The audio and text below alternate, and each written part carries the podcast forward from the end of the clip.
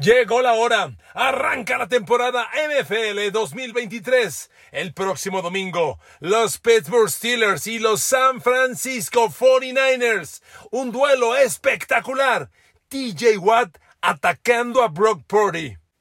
¿Podrán los nuevos corners de Pittsburgh, Patrick Peterson, Joey Porter Jr. y Levi Wallace cubrir a los fantásticos receptores de San Francisco? Brandon Ayuk, Divo Samuel y Christian McCaffrey fuera del backfield. ¿Quién de los linebackers de Pittsburgh va a tomar a McCaffrey? ¿Será Quan Alexander? Y cuando ataquen los Steelers, mucha atención. Kenny Pickett y George Picken tienen que atacar el perímetro de los Niners. Es la mejor oportunidad de Pittsburgh, pero la defensa de los Niners tiene potencial. No jugará Nick Bosa, pero hay muchas armas, particularmente Javon Hargrave y Eric Armstead, la pareja de tackles defensivos de los Niners, pueden ser una pesadilla. Queridos amigos, bienvenidos a mi podcast. Arranca esto. Ahora sí, nos metemos de lleno a la temporada regular, juego por juego. Me queda claro que mañana jueves arranca la temporada con los campeones Kansas City Chiefs recibiendo a Detroit, pero me voy yo a duelos del fin de semana. Mañana hablaremos de otros partidos, incluido el Chiefs Lions. Por lo pronto, hoy se me antoja cañón el Pittsburgh San Francisco. Es un duelo del que no me resisto. Creo que pueden pasar cosas muy interesantes. Miren amigos, primero es semana uno. Los fans en Estados Unidos, ustedes, yo, todos, llevamos, uff, ya perdí la cuenta. Son casi siete meses desde que se jugó el Super Bowl. Siete meses. Y se lo comento porque el partido de apertura de temporada para los equipos con condición de local es un juego casi casi de playoff. Hay un ambiente sumamente festivo, una emoción, una intensidad que no se comparan en otras semanas. Entonces hoy ser local, vaya, el domingo ser local es una ventaja importante. Y los Steelers reciben a San Francisco. Un San Francisco que sin duda va a estar sin Nick Bosa. Es una baja considerable. Pero antes de detallar más del partido, me estoy acordando de algo bien importante. Ayer me habló un amigo, Emilio Frank, le mando un abrazo, y me corrigió de un error que tuve en el podcast del día anterior, cuando hablaba yo de los bicampeones y lo difícil que es, y hablaba de San Francisco, y les decía que si se da el Super Bowl que yo pronostico, el, el San Francisco Cincinnati, sería la tercera edición, y entonces recordé cuando Joe Montana y San Francisco le ganaron a los Bengals de Boomer Esiason, y ahí les dije que con una serie ofensiva de último momento y con un pase de touchdown a Jerry Rice. Y Emilio Frank me corrige muy bien y me dijo, no, amigo, fue John Taylor. Y tienes toda la razón, Emilio. Una disculpa por el error. hay errores, agradezco cuando me los escriben y, y, los apunto en la grabación porque es bien válido. Una disculpa, Emilio, un abrazo y continuemos con el análisis. A ver, amigos, Pittsburgh, San Francisco. A ver, la bola la tiene San Francisco. ¿Qué va a pasar? Miren, la mejor oportunidad de Pittsburgh es que TJ Watt, Alex Highsmith y el novato Nick Herbert tengan un gran partido atacando el coreback. De hecho, Pittsburgh tiene que tener en su estrategia de temporada ser un equipo que con estos tres jugadores tenga de 40 a 45 capturas de coreback. Le estoy diciendo que los tres estén en el doble dígito. Que un TJ Watt tenga sus acostumbradas de 15 a 20, póngalo en 17. Que Highsmith tenga de 10 a 15, póngalo en 13 ya llevamos entre los dos 30 eh, capturas. Y que el novato Herbert me lo dé el doble dígito de capturas de coreback. Pittsburgh necesita eso y lo necesita el domingo. A ver amigos, Brock Purdy es un coreback con movilidad, un coreback de rápida toma de decisiones y Pittsburgh lo tiene que presionar. Aquí tengo números. Cuando está sano TJ Watt, como hoy lo está, me parece que es el mejor de la liga presionando corebacks. Yo lo pongo por encima de, Miles Garrett, por encima de Max Crosby, por encima de Nick Bosa. Tal vez con Nick Bosa nos iríamos a tiempo extra, pero TJ Watt es el mejor y hoy está 100% sano. TJ Watt suele atacar a los corebacks, por lo que en una defensa se llama el lado débil, una ofensiva, perdón, el lado débil. A ver, rápidamente, una línea ofensiva está perfectamente balanceada porque tiene un centro, dos guards y dos tackles. Tienes el centro, dos hombres a tu derecha y dos hombres a tu izquierda, pero tienes el ala cerrada. Del lado donde se coloque el ala cerrada, lo conviertes en el lado fuerte y el opuesto es el lado débil. TJ Watt siempre ataca por el lado débil, siempre. Que esto quiere decir que no lo verás siempre del lado derecho, del lado izquierdo. Donde es el lado débil de la formación ofensiva, va a estar atacando TJ Watt. Claro que en la formación de hoy, tú alineas el lado débil, por decirte, a la derecha, y luego pones el movimiento a toda la cerrada y lo cambias de lado, ya es el lado fuerte el opuesto. O sea, eso puede ocurrir. Y en la, el linebacker exterior no se va a estar cambiando de lado, ¿verdad? Pero TJ Watt suele atacar por ese lado. ¿Por qué se los digo? Porque es muy probable que TJ Watt esté atacando a Colton McKivitz. A ver, la línea ofensiva de los Niners fue muy buena la temporada pasada. Permitió 29 capturas a sus quarterbacks. Pero ¿sabe quién fue el peor de la línea ofensiva de los Niners? El tackle derecho Mike McGlinchey que ya no está en el equipo, que de agente libre se lo llevó Denver y ahora es el tackle derecho de los Broncos. El nuevo tackle derecho de los, de los Niners se llama Colton McKiwitz. Es muy probable que este jovencito de apenas tres años en la liga lo estrene Pittsburgh con TJ Watt y va a ser bien interesante. Pero independiente a TJ Watt, el resto de las maniobras que hagas con un Alex Highsmith y con un Nick Herbie que tuvo una espectacular pretemporada, el novato, va a ser bien interesante. Pittsburgh necesita obligadamente presionar, atacar, golpear, intimidar y preocupar a Brock Purdy.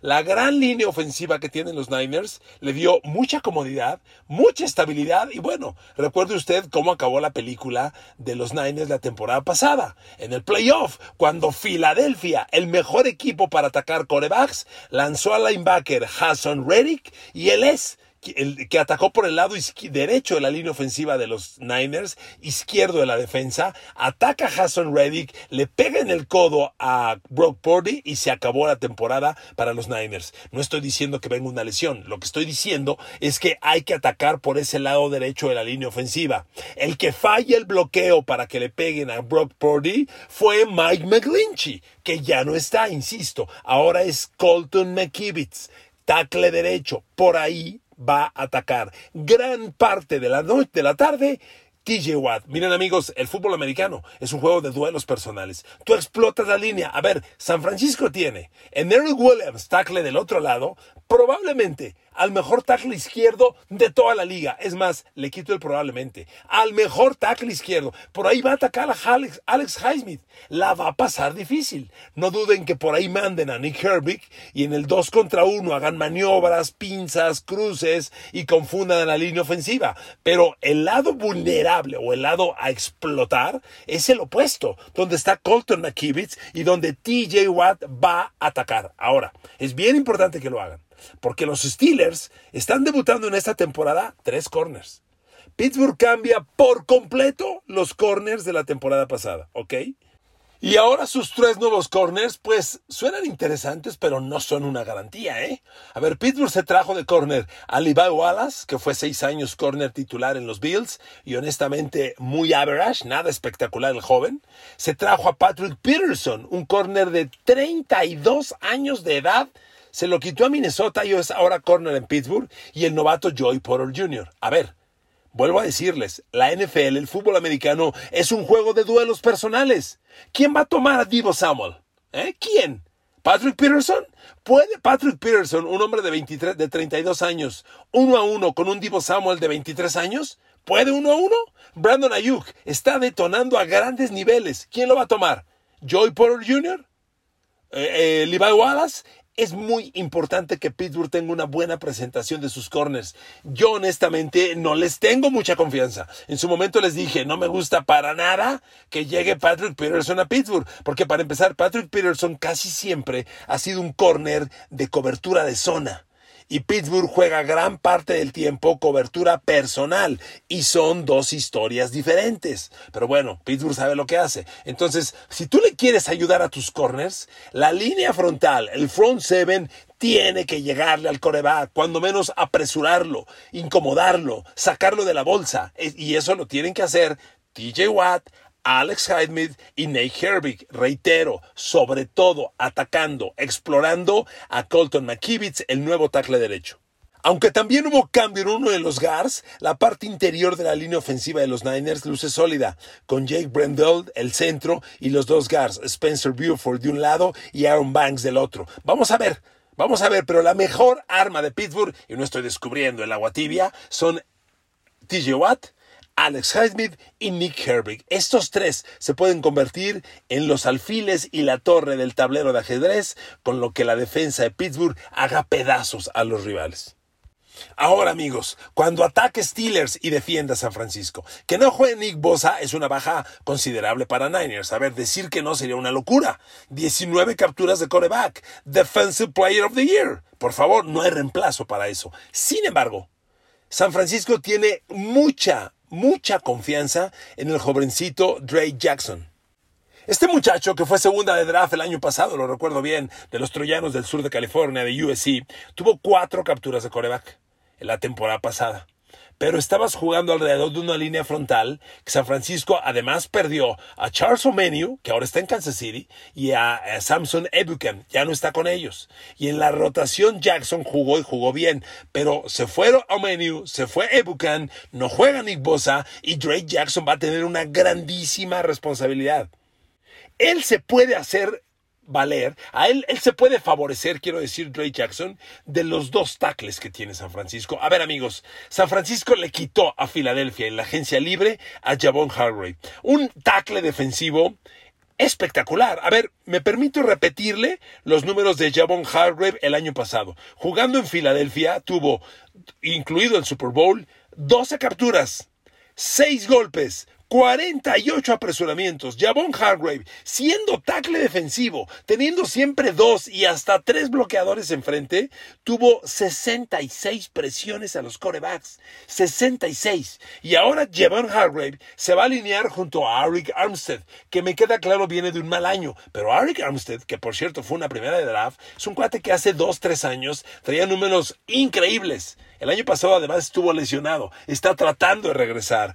Esa pareja de tackles luce muy interesante. Y los dos tackles van a retar a la parte interior de la línea ofensiva de Pittsburgh. Y aquí me sigue preocupando la línea ofensiva de Pittsburgh. Porque la parte interior tiene al centro Mason Cole y los guards. Jarvis Daniel del lado derecho y el guard izquierdo Isaac Semualo. Semualo viene de Filadelfia, al igual que Javon Hargrave. Se conocen los dos. Bueno, entrenaron diario durante años, se conocen muy bien. Ese duelo va a ser fundamental. Van a estar uno a uno gran parte del partido. Y yo hace Moalo lo vi muy bien. Pero hay que hacer notar una cosa, San Francisco como unidad defensiva el año pasado fue espectacular. A ver, fue en, yardas la mejor defensa de la liga, la mejor, y tiene múltiples jugadores talentosos. Le recuerdo que el linebacker medio es Freddie Warner, y ahora voy a otro punto, y se lo comentaba yo a media semana. Pittsburgh necesita correr el balón en este partido y toda la temporada. Y amigos, Pittsburgh fue muy malo para correr el balón la temporada pasada. ¿Y saben qué? San Francisco fue la mejor defensiva contra la carrera el año pasado. ¿Saben cuántas yardas por tierra permitió San Francisco por partido la temporada pasada? 77. 77. Entonces, todo el juego es una estrategia. Si tú sales a la ofensiva, tienes que correr el balón. Y si no puedes correr el balón, porque aquí se conjunta la mejor defensa contra la carrera, contra una ofensiva mala para correr el balón. Entonces es casi descartable que Pittsburgh no va a correr el balón. Y entonces eso te facilita las cosas y constantemente estás atacando al coreback rival. San Francisco es un equipo que lanza muy pocos blitzes. Confía en su front, en su front seven, en su front four. Pero al no tener a Nick Bosa, a mí no me sorprendería que los blitzes se incrementaran. Y ver gente, incluso como el safety Talanoa Fujanga, Jufanga presionando contra el coreback. Pittsburgh necesita que Kenny Pickett y George Pickens hagan conexión. es muy importante. Y mire, San Francisco no tiene corners tan débiles como Pittsburgh o tan cuestionables como los de Pittsburgh, pero tampoco son la mejor parte de su defensa. De Mondre Lenoir de un lado y Emmanuel Mosley del otro, hay que atacarlos, hay que explotarlos, aunque San Francisco le tiene una gran confianza y una gran expectativa a este jovencito de Mondre Lenoir. El año pasado, jugando los 17 partidos como titular, este chavo permitió nada más dos pases de touchdown en todo el año. Es un gran corner y San Francisco cree que ahí viene un nuevo talento, un fuera de serie. Vamos a ver quién de ellos toma George Pickens. No habrá un corner de San Francisco que tome a Pickens todo el partido, pero a lo mejor sí la mayoría de las veces. Va a ser bien interesante ese duelo. Perdón, y déjeme corregir, el otro corner de los Niners es Char Barriswar. Discúlpeme, Char Barriswar. ¿Ok? Aquí vamos a ver cuántos playmakers tiene verdaderamente Pittsburgh. Porque apostar hoy a que Deontay Johnson es un playmaker, ah, mm, tengo mis dudas. A que Pat Frymouth lo es, ah, tengo mis dudas. Vamos a ver quién emerge. Yo no dudo de George Pickens, pero es claramente solo uno y ese es el gran problema. Amigos, este es un partido espectacular. Yo veo con mayores armas a San Francisco, pero que Pittsburgh tenga la casa y que sea el juego uno de temporada regular puede cambiar drásticamente este partido. Y por supuesto, la interrogante, ¿cómo vamos a ver a Brock Purdy? ¿Qué tanto va a hacer Brock Purdy? Después de su primer partido tras la lesión del pasado final de la conferencia nacional, va a ser bien interesante. Bueno, vámonos al otro gran duelo que les preparé para este primer análisis de la jornada 1. Chargers y Justin Herbert contra Miami y Tua Tagovailoa. Este partido potencialmente puede ser el duelo más explosivo de la jornada 1. Así se los digo, sinceramente. A ver, amigos, tú Atago Bailoa, mientras estuvo sano, jugó increíble la temporada pasada. Y hoy, bendito sea Dios, está sano.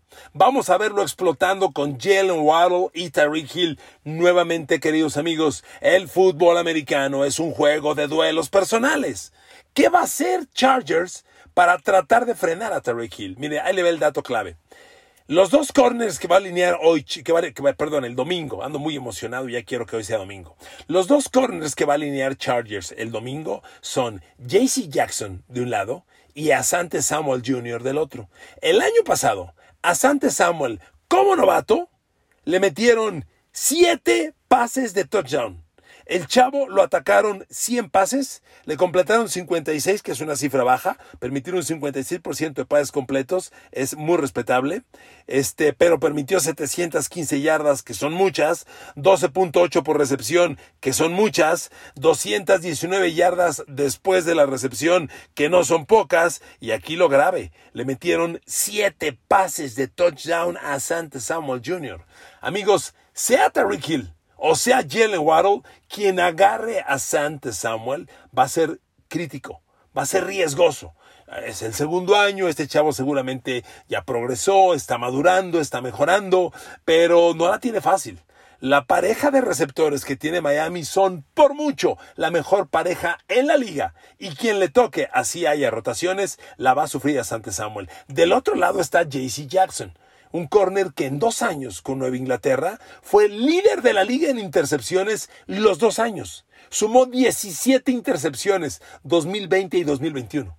Increíble. 2022 se lo llevó Chargers como agente libre, pero se fracturó la rodilla en la semana 3 o 4 y perdió el resto del año. Hoy regresa JC Jackson. Vamos a ver en qué condición regresa. Yo quiero pensar, va a regresar con el mismo nivel y el duelo que él tenga, sea Waddle o sea Terry Hill, va a ser interesante. Pero el de Asante Samuel puede ser el duelo que Miami y Tua Tagovailoa estén esperando explotar. Los Chargers a la defensiva tienen una tuvieron el año pasado una enorme debilidad. Eh, perdón, ofensivo y defensivo. Fíjense el dato que le voy a dar. La temporada pasada, la defensa de Chargers fue la peor, la 32 de la liga, en promedio de yardas por tierra por acarreo. Los rivales le corrieron a Chargers 5.4 yardas por acarreo. Es un mundo. Reitero, defensa 32 en este rubro, 5.4 yardas por acarreo. Es de veras una barbaridad. Y esto se combina con que a la ofensiva los Chargers fueron la peor ofensiva corriendo el balón. En la misma estadística que le di a la defensa, Chargers, en promedio de yardas por acarreo de balón, su ofensiva apenas tuvo 3.7. A ver, un equipo que a la ofensiva corre 3.7 yardas por acarreo de balón y a la defensiva permite 5.4 yardas por acarreo de balón, qué mal andamos corriendo. La bronca que tiene aquí Miami es que Miami no es un gran equipo corredor, en apariencia. Vamos a ver si el coach Mike McDaniel intenta explotar esto porque aunque tiene a Raheem Moser que no está en su mejor momento, es un, corredor, es un corredor con historia de grandes números. Miami tiene que intentar correr. Ahora, ¿qué más va a enseñar la defensa de Chargers? Aquí la clave es que estén sanos y jueguen a su potencial. Chargers tiene el año, desde el año pasado a Khalil Mack y, a JC Jackson de corner, como le decía el corner que le trajeron de Nueva Inglaterra. Bueno, Kalel Mack, ellos lo trajeron porque esperan ponerlo a la par de Joey Bosa y que los dos sean una dupla de doble dígito en capturas de coreback,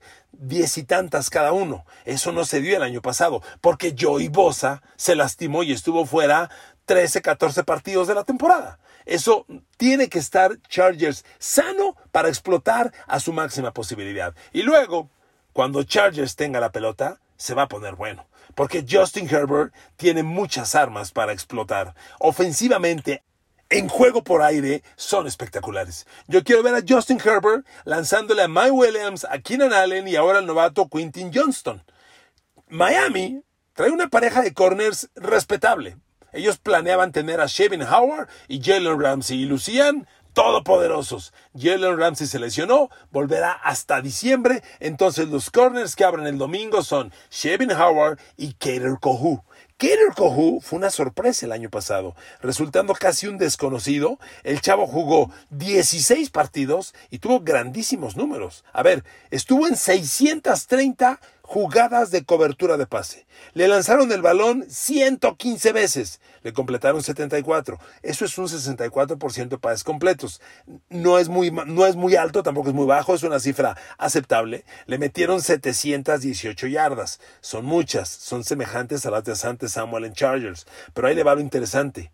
Que Kohu solo permitió dos pases de touchdown en todo el año. ¿Y sabe cuántos pases desvió? Que es la estadística más importante de un corner, porque un pase desviado es el clásico balón que ya va a las manos del receptor y tú le metes la mano para desviarlo.